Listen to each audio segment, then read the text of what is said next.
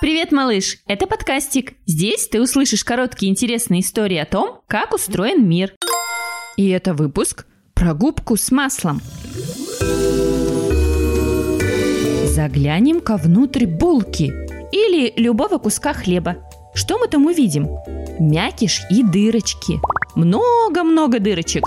Хлеб упругий. Если на него нажать и убрать руку, он расправится. Откуда же в хлебе, пирожках и булочках столько дырок, как в губке? А? Тесто перед тем, как испечь, взбивают в пену? В готовый хлеб запускают жучка-выгрызателя, чтобы выгрыз дырочки. Хлеб такой мягкий и воздушный, потому что в тесто добавляют дрожжи. Это маленькие организмы. В тесте у них есть работа. Они питаются сахаром и выделяют углекислый газ. Этот газ как раз и делает в тесте пузыри. Говорят, что тесто поднимается, подходит, растаивается. На самом деле тесто никуда не ходит и не поднимается ни по лестнице, ни на лифте. А-а. Это просто такое выражение.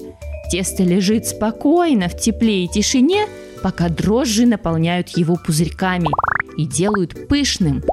Когда хлеб выпекается, тесто становится устойчивым, а пузырьки так и замирают на месте. Получается съедобная губка, которая может стать, например, бутербродом с маслом или с вареньем. Вам нравится подкастик?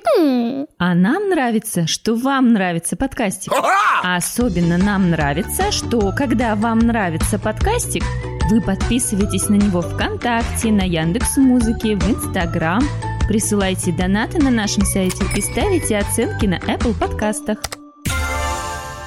Слушайте сами и включайте своим детям бесплатные аудиоистории о том, как устроен мир. Вбивайте в интернет-поисковик слово «подкастик». Будет весело и интересно.